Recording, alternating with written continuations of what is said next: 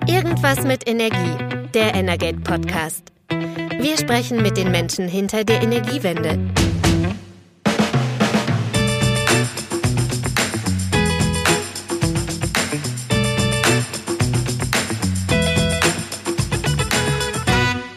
Herzlich willkommen bei Irgendwas mit Energie, dem Energate Podcast. Mein Name ist Christian Silos und an meiner Seite ist wie immer Carsten Wiedemann. Hallo Carsten. Hallo. Carsten, wir haben in den vergangenen Folgen oft ähm, über energiepolitische Themen gesprochen, ähm, mit einem Schwenk in die Gaswirtschaft. In der, in der letzten Folge heute wollen wir das Thema ein bisschen breiter fassen und wir haben uns über die Akzeptanz der Energiewende unterhalten, über Schwierigkeiten im Ausbau der Energieinfrastruktur, also eher mit sozialwissenschaftlichen Komponenten der Energiewende, und zwar mit Frau Professor Dr. Grimm und mit Tim Meyer-Jürgens. Frau Grimm ist Professorin für Wirtschaftstheorie. Meier-Jürgens ist Vorstand von, von Tenet. Wie war dein Eindruck des Gesprächs? Ja, es waren eben diese sehr unterschiedlichen Ebenen, diese wissenschaftliche Ebene und Frau Grimm ist ja auch Verhaltensökonomin. Das ist natürlich bei dem Thema Akzeptanz auch ganz interessant. Eben Herr Meier-Jürgens, der als Unternehmen sozusagen, das hat er auch gesagt, sich manchmal dann hat ja alleingelassen gefühlt, dass er den Netzausbau durchsetzen muss, den die Politik beschlossen hat und ja, beide hoffen ja darauf, dass es mit einer neuen Regierung, wo auch die Grünen drin sitzen, vielleicht besser wird. Aber was auch klar geworden ist bei dem Thema Akzeptanz, man kann eben nicht bis auf den letzten warten, sondern man muss versuchen, auf allen Ebenen der Politik, also auf allen Regierungsebenen von oben nach unten, möglichst viele mitzunehmen. Aber dann muss man eben auch irgendwann loslegen. Und viel Zeit bleibt dazu nicht da sind wir wieder bei einem Punkt, den wir schon mal in einem Podcast hatten, Tempo, Tempo, Tempo. Das war, glaube ich, heute durchaus auch wieder ein Thema, weil Frau Professor Grimm auch mehrfach auf zu langsame Planungs- und Genehmigungsverfahren hingewiesen hat und Herr Meyer-Jürgens ja auch eine sehr breite Unterstützung für sich gewünscht hat, die von der Bundesregierung bis runter geht auf die kommunale Ebene. Ich würde sagen, wir hören einfach mal rein. Ton ab, viel Spaß.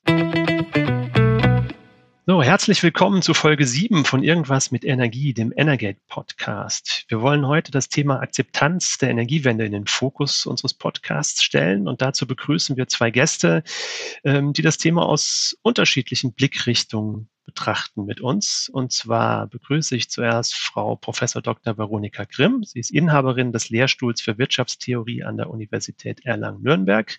Hallo, Frau Grimm. Hallo.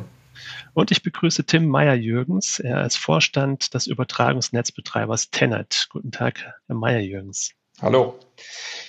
Ich habe Sie ganz kurz angekündigt, aber unsere Hörerinnen und Hörer sind bestimmt interessant, noch ein bisschen mehr über Sie zu erfahren. Und da haben wir bei uns im Podcast eine kleine Tradition.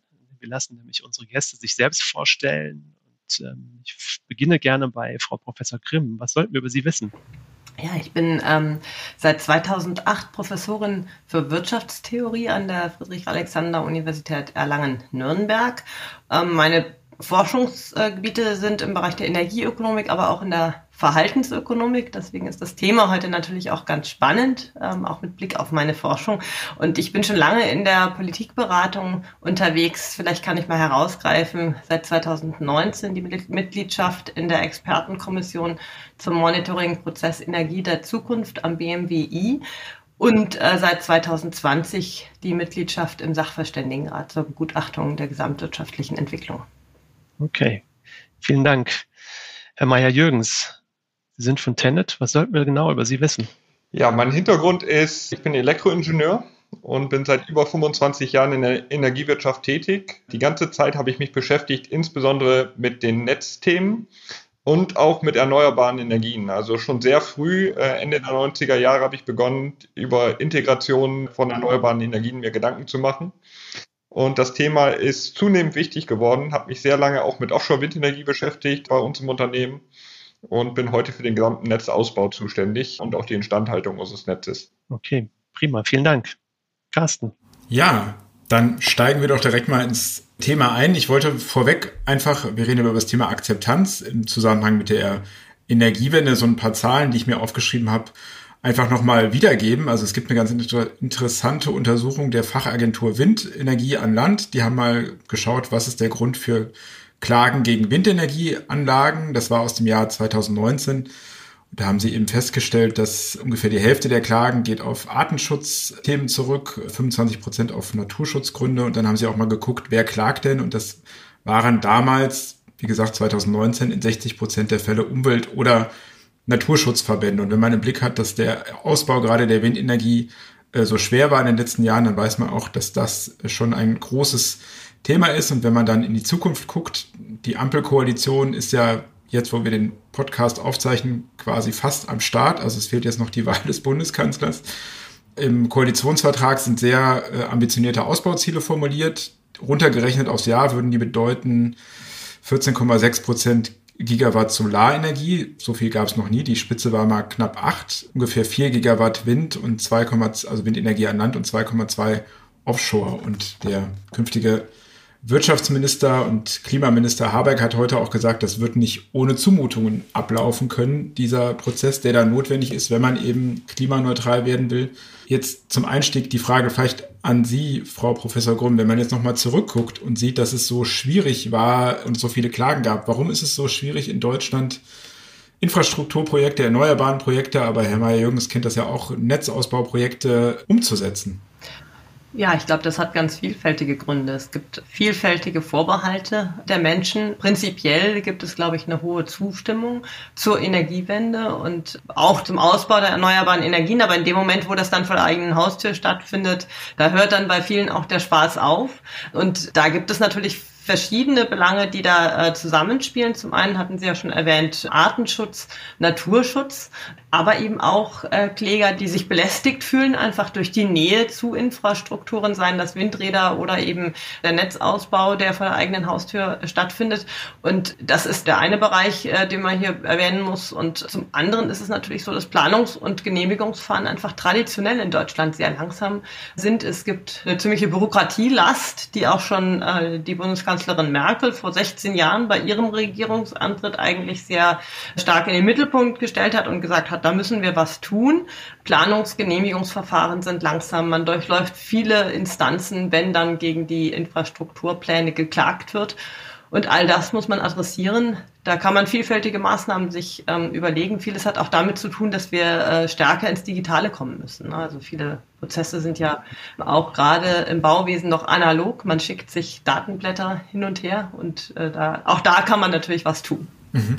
Herr Meier-Jürgens, äh, Tenet ist ja ein deutsch-niederländisches Unternehmen und Sie haben dann sozusagen vielleicht auch ein bisschen den Blick ins, ins Ausland. Wie ist es denn dort? Ist es da auch so schwierig, Infrastrukturprojekte voranzubringen? Also ein anderes Beispiel, wenn man nach Norden guckt, äh, beim Fehmarnbelt-Tunnel ist es wohl so, dass es auf deutscher Seite irgendwie 10.000 oder 12.000 Eingaben gab, auf dänischer Seite aber nur 50. Also ist das auch so ein bisschen ein deutsches Problem, dass es so viel Widerstände oder Nachfragen gibt? Also ich glaube, das ist an allererstes Mal kein rein deutsches Problem, sondern es hängt sehr stark auch mit der Bevölkerungsdichte zusammen. Und in den Niederlanden zum Beispiel haben wir eine noch höhere Bevölkerungsdichte als in weiten Teilen Deutschlands. Also insofern haben wir ähnliche Herausforderungen.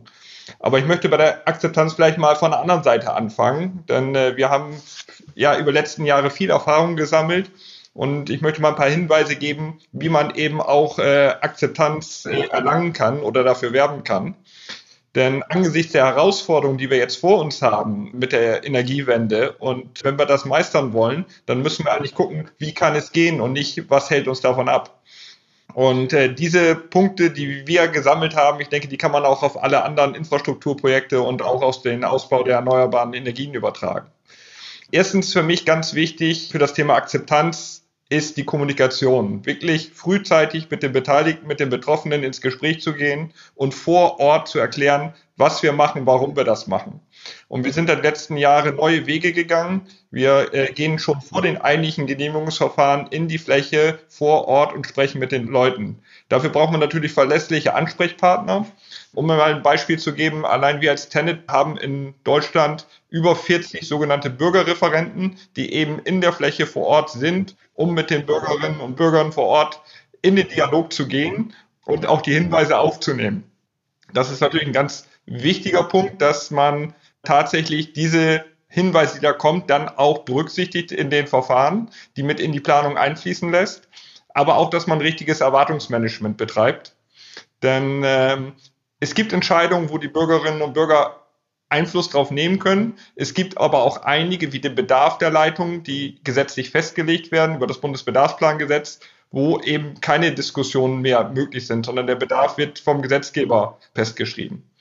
Aber gerade bei der Ausgestaltung der Projekte, wo genau läuft die Trasse, wie wird sie ausgeführt, da kann man viele Hinweise aufnehmen und äh, da kann man dann eben auch im Dialog mit den Bürgern eine Menge noch anpassen. Der zweite ganz zentrale Punkt für mich ist die Unterstützung der Politik und zwar auf allen Ebenen, von der Bundespolitik bis runter in die Kommunalpolitik und gerade eben auch die Wahlkreisabgeordneten vor Ort müssen hier klar Position beziehen zu den Zielen, die auch in Berlin beschlossen werden. Denn was wir sehen, ist, dass wir unheimlich viel Vertrauen vor Ort verlieren, wenn die Politiker, die die Gesetze beschließen, am Ende für ihren eigenen Wahlkreis dann aber Argumente finden, warum es da gerade keine gute Idee ist. Und der letzte und für mich auch sehr wichtige Punkt ist, wir haben hier eine gesellschaftliche Aufgabe. Deswegen brauchen wir auch die Unterstützung der gesamten Gesellschaft. Also auch gerade brauchen wir Unterstützung aus der Industrie, denn es geht ja am Ende um den Wirtschaftsstandort in Deutschland und die Arbeitsplätze, aber auch die NGOs. Wir haben äh, zu Anfang leiteten sie ein zu den naturschutzfachlichen Themen. Ich glaube, all diese Punkte müssen wir in einem gemeinschaftlichen Dialog äh, bearbeiten und insofern sind das für mich die drei zentralen Elemente. Haben Sie sich denn da, ähm, weil Sie die Politik angesprochen haben, in den letzten Jahren dann auch manchmal ein bisschen alleine gefühlt vor Ort, wenn die Politik sozusagen beschließt, naja, wir müssen jetzt die Netze ausbauen, das geht nicht anders, aber dann eben keiner kommt. Ich meine, Herr Minister Altmaier, der Amtierende, hat ein paar Netzausbaureisen gemacht, aber ist es dann auch manchmal, steht man dann alleine im Wald? Also wir haben Beispiele sowohl als auch. Wir haben Beispiele, wo wir uns wirklich alleine fühlten. Wir haben aber auch sehr gute Beispiele. Ähm, also gerade dort, wo die Energiewende ja sehr früh begonnen hat, in Schleswig-Holstein, aber auch in Niedersachsen, haben wir Politiker wie zum Beispiel einen Robert Habeck, der sich selber sehr stark engagiert hat und unterstützt hat in unseren Verfahren. Und das sehen wir auch. Da sind wir mit den Genehmigungsverfahren deutlich schneller vorangekommen, zum Beispiel mit der Mittelachse oder der Westküstenleitung. Und das sind äh, Leitungen, die wir heute schon entweder vollständig oder zumindest in Teilen schon in Betrieb haben. Eben dank der Unterstützung auch politisch vor Ort. Vielleicht darf ich nochmal bei dem Punkt ähm, Kommunikation einhaken. Frau Professor Grimm hat gerade ähm, die verschiedenen Gruppen, kann man ja eigentlich sagen, die betroffen sind und bei denen das Akzeptanzthema dann, dann schwierig ist. Das ist, zum einen sind es eben Artenschützer, Naturschützer. Dann haben wir aber sozusagen auch diese direkt betroffenen Häuslebesitzer, die Sorge haben, dass es entweder nicht mehr schön aussieht, wenn sie in ihrem Garten sitzen oder die einen Wertverlust auch, auch befürchten und dann man ja wahrscheinlich mindestens noch eine dritte Gruppe, wir, generelle Skeptiker, die vielleicht auch Maßnahmen der Energiewende ablehnen. Kann man die denn alle mit Kommunikationsmitteln gleichermaßen einfangen? Muss man die unterschiedlich ausrichten? Wie darauf reagieren Sie da bei Tenet? Ja, also das Feld der Stakeholder ist natürlich unheimlich breit gefächert und natürlich werde ich auch nie jeden überzeugen können. Aber ich glaube, was ganz wichtig ist, dass wir transparent sind erklären, was wir da tun und warum wir es tun. Und auch, was die übergeordneten Ziele sind. Und wir kommen oft in so eine Abwägungsdiskussion zwischen Klimaschutz und Naturschutz. Und ich glaube, da ist auch der Gesetzgeber gefragt, klare Prioritäten zu geben. Denn am Ende, wenn wir beim Klimaschutz nicht erfolgreich sind, sind wir auch bei all den nachgelagerten Zielen nicht erfolgreich. Und ich glaube, das ist ganz wichtig, dort das auch deutlich zu machen. Und da hat auch der Gesetzgeber sicherlich an der einen oder anderen Stelle die Möglichkeit, positiv einzugreifen in die Verfahren. Frau Professor Grimm, vielleicht dann auch an Sie die Frage. Herr Meyer-Jürgens hat gerade ähm, äh, wiederum aus Unternehmenssicht die, die Hebel geschildert, die er sieht, um Akzeptanz zu schaffen, um zumindest eine positive Atmosphäre außenherum zu schaffen. Kommunikation, durch die Unterstützung der Politik und auch eine, eine breite gesellschaftliche Unterstützung, die auch zum Beispiel die Industrie mit einfasst. Deckt sich das mit Ihren Gedanken dazu oder sehen Sie aus wissenschaftlicher Sicht noch andere Aspekte?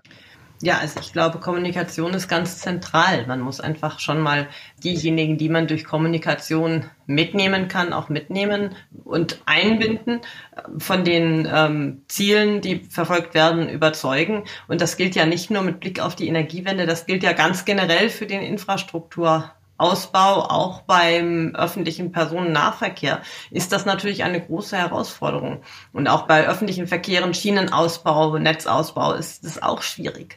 Und natürlich ist es so, dass man durch Kommunikation Menschen mitnehmen kann. Man kann auch durch Beteiligungsmodelle Menschen, Gemeinden einbeziehen und auch an den Erträgen zum Beispiel der Windenergie oder der Solaranlagen beteiligen. Das ist natürlich auch etwas, was dann in der Kommune die Akzeptanz steigern kann.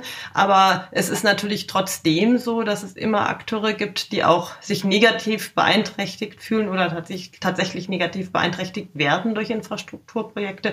Und da muss man natürlich Beteiligungs und Einspruchsverfahren trotzdem zulassen und äh, die entsprechenden Rechte müssen natürlich gewahrt bleiben. Es ist immer eine Abwägung, äh, die da geschehen muss. Aber es ist definitiv so, dass wir in Deutschland natürlich schneller werden müssen. Sie hatten jetzt eben die äh, Infrastrukturprojekte im Norden des Landes angesprochen. Im Süden haben wir ja auch die Situation, dass da viele Anbindungen auch im Bereich des Bahnverkehrs an die Alpenregionen auf deutscher Seite nicht fertiggestellt werden, aber auf Schweizer, österreichischer Seite schon längst fertiggestellt sind. Und äh, da ist natürlich ein großer großer Handlungsbedarf. Das sieht man einfach. Mhm.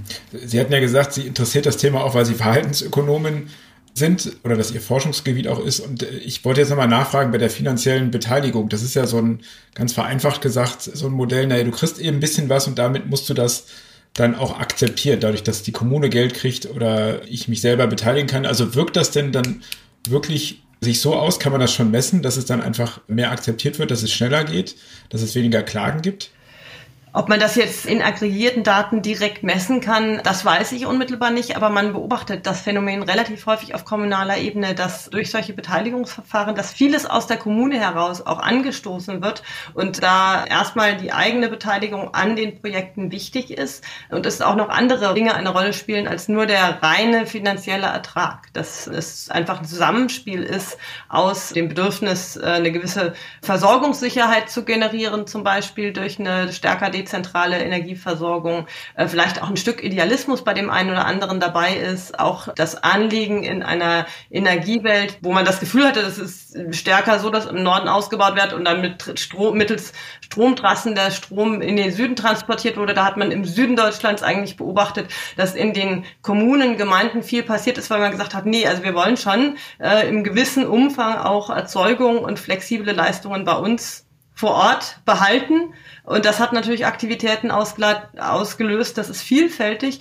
Und ich glaube, dass man darauf auch mitsetzen kann. Die Menschen sind einfach angetrieben, einerseits natürlich durch monetäre Anreize, aber eben auch äh, durch das Bedürfnis, Wertschöpfung in der Region zu behalten, Versorgungssicherheit zu gewährleisten, durch ideelle Motive. Und all das im Zusammenspiel kann natürlich dazu führen, dass man bei solchen Beteiligungsmodellen einfach mehr Engagement vorfindet. Na, Herr Meyer-Jürgens, Beteiligungsmodelle, man kennt sie hauptsächlich bislang aus dem erneuerbaren Bereich, bei der Windenergie, bei, bei der Solarenergie. Da gab es schon vor Jahren dann Maßnahmen, die Gewerbesteuer anders aufzuteilen, weil das bislang so war, oder früher zumindest dann so war, dass, dass die, die Gewerbesteuereinnahmen ähm, an den Ort des Firmensitzes des Projektierers gegangen sind und die Standortgemeinde, die Windräder bei sich hatte, sind leer ausgegangen. Da gibt es zumindest jetzt eine neue Aufteilung ist auch bei der Solarenergie eingeführt mit langen Übergangszeiten. Da kommt, glaube ich, bisher noch nicht so viel an, gilt auch nur für Neuanlagen. Aber wie lässt sich dieser Gedanke auf den Netzausbau übertragen? Ja, das ist eine ganz interessante Fragestellung, denn ähm, in der Tat, also im, im, Ausbau der erneuerbaren Energien gibt es äh, tatsächlich örtlich Modelle, die Beteiligung äh, vorgesehen haben und die zu mehr Akzeptanz ge äh, geführt haben. Wir haben ähnliche Pilotprojekte schon vor Jahren auch für den Netzausbau entwickelt, haben aber gesehen, in unserer Rolle als ein vollständig reguliertes Unternehmen ist das auch unheimlich schwierig, weil es sehr, sehr komplex ist.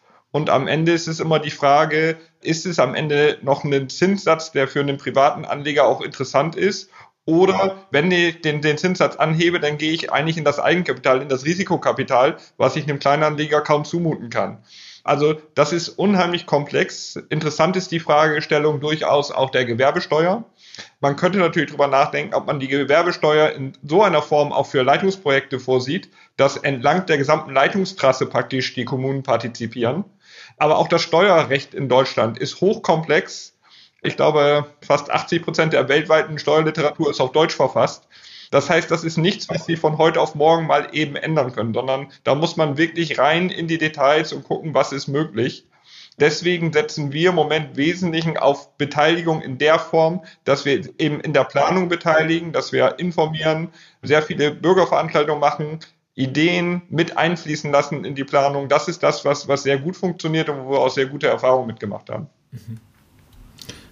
Sie hatten ja gerade gesagt, ähm, das kann man vielleicht nicht so schnell ändern, aber wir haben ja eben das Problem, dass wir eigentlich sehr schnell sein müssen. Also bis zum nächsten, zur nächsten Wegmarke 2030 sind es ja jetzt nur noch knappe acht Jahre.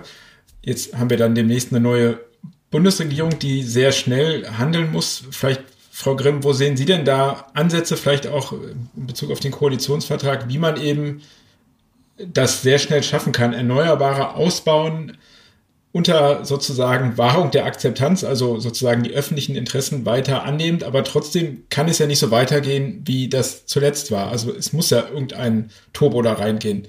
Denn sonst äh, können wir zumindest wahrscheinlich sicher gehen, dass keine Kohlekraftwerke abgeschaltet werden können, weil Herr Meyer-Jürgens ja als Übertragungsnetzbetreiber für die Versorgungssicherheit sorgen muss. Ja, ich glaube, wir haben ja eben schon so ein bisschen über Planungsbeschleunigung ähm, gesprochen. Darüber hinaus ist es natürlich auch so, dass man die in diesen Dialog gehen muss und ähm, den Bürgerinnen und Bürgern eben diesen Transformationspfad auch äh, nahebringen muss. Das ist einerseits mit Blick auf die Netzausbauplanung so. Es ist ja nicht nur das Stromnetz, das ausgebaut werden muss. Es sind ja auch Wasserstoffinfrastrukturen zum Beispiel, die perspektivisch ausgebaut werden. Und da ist ja im Koalitionsvertrag auch vorgesehen, dass man da nochmal in die Netzausbauplanung geht und tatsächlich guckt, was braucht man denn mit Blick auf die Klimaneutralität. Und ähm, das ist natürlich ein Trade-off. In dem Moment, wo man den Plan auf den Tisch legt, auch mit einer relativ langen Frist ruft man natürlich auch die Bedenkenträger wiederum auf den Plan. Die sehen ja schon, was dann in Zukunft an Ausbaubedarfen auf sie zukommt. Das hatten wir in der Vergangenheit schon einmal. Wir hatten ähm, in der Vergangenheit einmal einen Netzausbauplan, der ging relativ weit in die Zukunft und das hat natürlich sofort dazu geführt, dass man gesagt hat, so die Trassen, diese brauchen wir vielleicht alle doch nicht. Und das hat eine Diskussion losgetreten mit der Folge, dass man äh, vielleicht auch deshalb die Netzausbauplanung dann eben nicht so weit in die Zukunft gemacht hat. Aber ich glaube eigentlich, dass der transparente Weg da der richtige ist, dass man sagen muss, man muss diese Pläne auf den Tisch legen, muss auch so ein bisschen die Flexibilitäten auf den Tisch legen es gibt ja durchaus Flexibilitäten, wie viel Strom, wie viel Wasserstoff transportiere ich und man muss sich überlegen, wo finden sich die größeren Akzeptanzprobleme. Und auf der anderen Seite glaube ich, dass man beim erneuerbaren Ausbau auch da sich angucken muss, was für Flexibilitäten hat man dann. Wenn man zu starr vorgeht und äh, mit dem Kopf durch die Wand äh, will und einen bestimmten Ausbau der Erneuerbaren provozieren will, dann ist das vielleicht keine gute Idee. Ähm, man kann sich überlegen, dass man einerseits innerhalb von Deutschland natürlich Flexibilitäten hebt und das vielleicht auch begleitet durch einen Prozess, der das dann auch attraktiv macht, sozusagen erneuerbaren Kapazitäten in die Region zu holen. Das ist für Gemeinden auch unter Umständen attraktiv, mehr Versorgung vor Ort zu haben. Und in dem Moment, wo das auf der kommunalen Ebene diskutiert wird und sich überlegt wird, wie siedeln wir das denn an, ist das vielleicht dann einfach besser, diese, diesen Interessenausgleich auch äh, zu bewerkstelligen auf der kommunalen Ebene.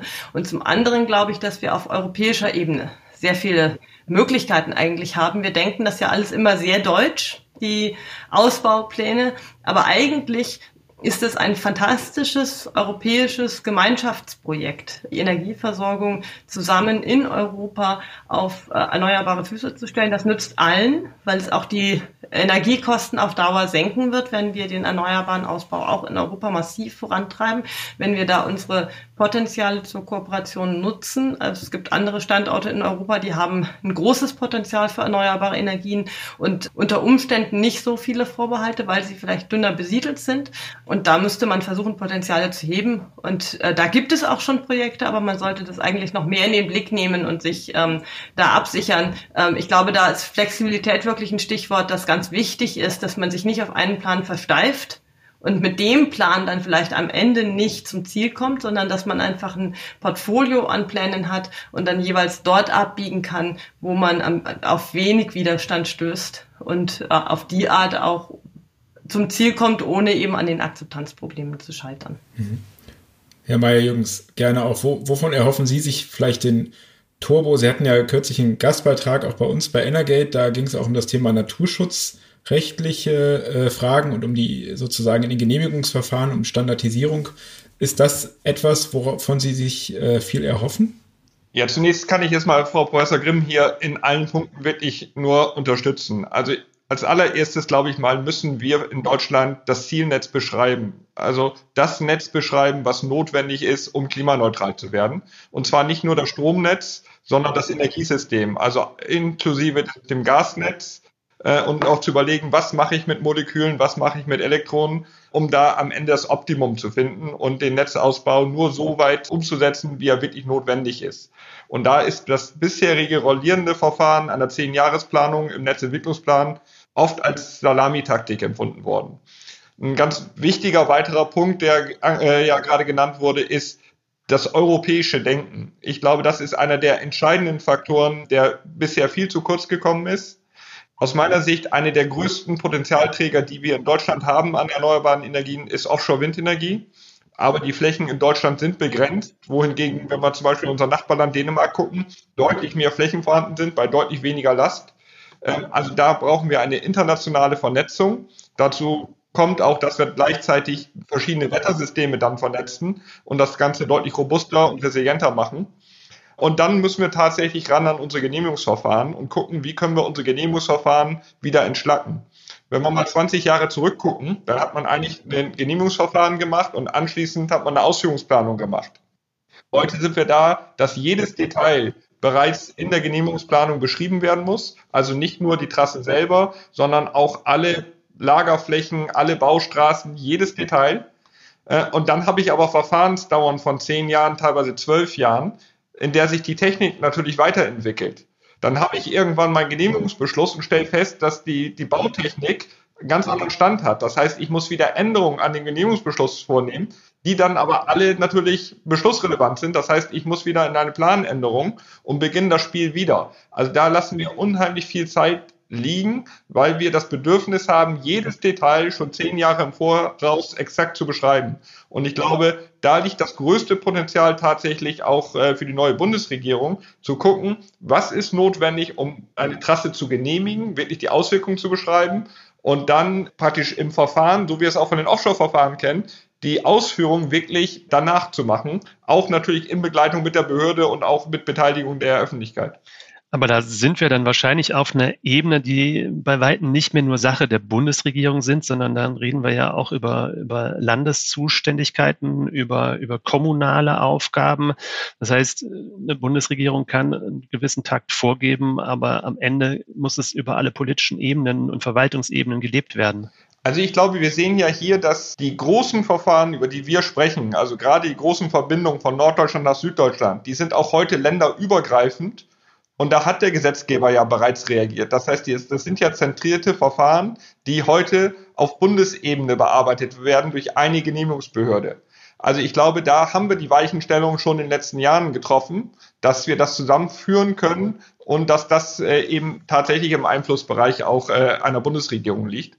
Aber wir müssen das natürlich konsequent weiter fortführen. Und ja, wir brauchen die Unterstützung auch politisch kommunal vor Ort. Frau Professor Grimm, Sie sind ja auch am Monitoring der Energiewende beteiligt. Sehen Sie in den Analysen denn einen Trend zur Akzeptanz? Ist es sozusagen das, das subjektive Gefühl, es wird immer schwieriger mit der Akzeptanz? Bildet sich das denn auch ähm, ab in den Monitoring-Prozessen, die Sie begleiten? Ja, das bildet sich äh, sicherlich ab. Ich meine, das hat man ja auch beim äh, Ausbau von Wind an Land ganz deutlich gesehen. Also man hat so ein bisschen rumexperimentiert mit den ähm, Auktionsformaten und gleichzeitig hat sich natürlich die, haben sich die Vorbehalte gehäuft und ist der Ausbau dann ins Stocken geraten. Das hat man schon gesehen. Ich wollte noch einen Gedanken einwerfen, weil ich glaube, der ist vielleicht auch ganz interessant mit Blick auf die Beschleunigung von äh, Planungs- und Umsetzungsprozessen, weil wir haben ja jetzt ähm, in der jüngeren Vergangenheit eigentlich zwei große Krisen erlebt. Die Corona-Krise und auch äh, die Katastrophe im Ahrtal, wo äh, wir erleben konnten, dass äh, Dinge, die bei uns normalerweise Jahre, Jahrzehnte dauern würden, innerhalb von ganz kurzer Zeit umgesetzt wurden. Und ich glaube, das sind eigentlich zwei Anschauungsbeispiele, wo man tatsächlich auch mal reingehen kann in die Daten und sich mal angucken kann, wie schnell ist eigentlich die deutsche Industrie in der Umsetzung wenn die Hürden einfach gefallen sind, einfach weil es ein Notfall ist. Das heißt, man kriegt ein Gefühl dafür, wie schnell könnte man eigentlich sein und trotzdem solide Lösungen etablieren beziehungsweise reparieren. Und da ausgehend äh, von diesem Anschauungsbeispiel könnte man sich dann eben überlegen, welche Hürden braucht man denn, um eben Beteiligungs- und Einspruchsrechte zu wahren und könnte so vielleicht dahin kommen, auch identifizieren, auf welche Art ist, denn, ist es denn möglich zu beschleunigen. Ähm, in dem Sinne könnte man vielleicht auch aus den Krisen so ein bisschen eine Chance machen, um, äh, um da weiterzukommen und um einfach dieses Beschleunigungspotenzial, das man dadurch ja identifiziert hat, auch dann tatsächlich zu heben. Mhm. Ich wollte nochmal auf das Thema Umwelt- und Naturschutz zurück. Ich hatte ja eingangs darauf hingewiesen, dass so viele Klagen aus diesem Bereich kamen. Nun wird es jetzt die nächsten wahrscheinlich vier Jahre ja so sein, dass die, das Thema Energiewende eben von den Grünen vorangebracht werden soll, also von einem grünen Minister. Und die Grünen haben eben eine starke Verordnung in diesen Verbänden. Glauben Sie, dass das äh, eben eine Chance sein kann, dass man da dann auch eben kommunikativ anders wirken kann, vielleicht als es die vergangene Bundesregierung tun konnte, um dann auch in diesen Gruppen, die ja Einwände äh, oft voranbringen, also zu einer Beschleunigung kommen oder einfach mehr Akzeptanz zu erreichen. Vielleicht erst Frau Grimm und dann gerne Herr Meyer-Jürgens. Ja, ich glaube, äh, darin liegt durchaus eine Chance, weil man ja näher an der entsprechenden Klientel und an den entsprechenden Verbänden auch dran ist, vielleicht auch glaubwürdiger kommunizieren kann. Ich glaube, darin liegt sicherlich eine Chance und ich glaube, zudem liegt eine Chance darin, dass äh, mit den Ampelparteien drei Parteien jetzt in der Koalition sind, die ja ganz verschiedene Stakeholder nah an sich dran haben und vielleicht in die Richtungen dann auch glaubwürdiger kommunizieren können. Und ich würde denken, daran, darin liegt eine Chance, man muss sie dann aber eben auch ergreifen. Ne? Also ich glaube, wir haben kein Erkenntnisproblem. Wir müssen das jetzt auch auf die Straße bekommen, sozusagen. Herr Mayer, Jungs, wie sehen Sie das? Ja, die Einschätzung würde ich teilen. Und ich glaube, eine der Chancen, die die Regierung tatsächlich hat, eine Weiche, die sie stellen kann, ist bei den, bei der Abwägung der verschiedenen Schutzgütern hier eine klare Priorität vorzugeben und zu sagen, der Klimaschutz ist unsere größte Aufgabe und äh, die hat Vorrang. Äh, natürlich müssen auch die anderen Schutzgüter entsprechend gewürdigt werden, aber sie müssen nicht alle gleichwertig nebeneinander stellen, sondern man kann eine Priorität reinziehen. Und ich glaube, da liegt tatsächlich eine Chance.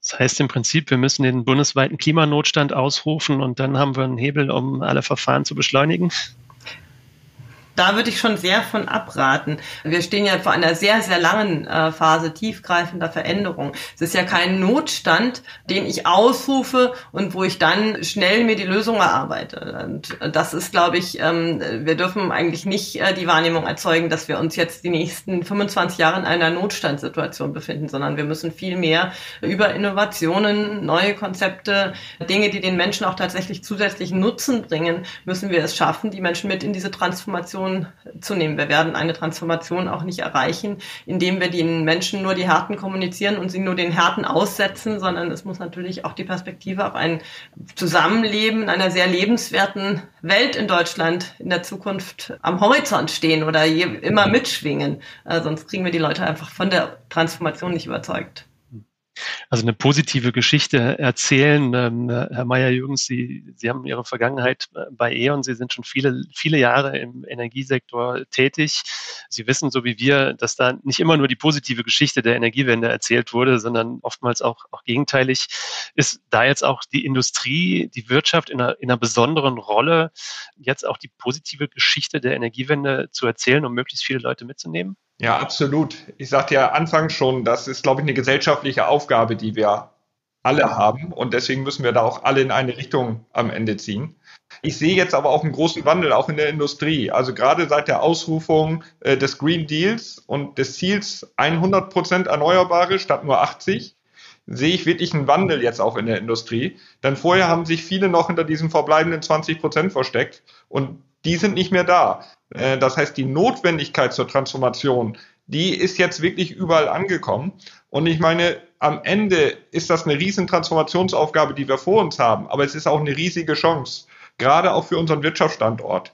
Denn äh, wenn wir die Energiewende nicht erfolgreich meistern, dann werden wir auch unseren Wirtschaftsstandort in Deutschland nicht halten können und damit die Arbeitsplätze und den Wohlstand. Also insofern, glaube ich, gibt es jetzt eine Riesenbereitschaft, diese Aufgabe anzunehmen. und auch von allen Seiten, also auch die, die bisher vielleicht der Energiewende eher kritisch gegenüberstanden, sehe ich, dass sie, dass sie loslegen wollen und jetzt nach Lösungen suchen. Ja, das würde ich eigentlich da würde ich eigentlich genau zustimmen. Und ich glaube, man muss das aber noch erkennen. Ich glaube, es gibt noch viele, die die alten Fronten noch wahrnehmen oder da rein interpretieren.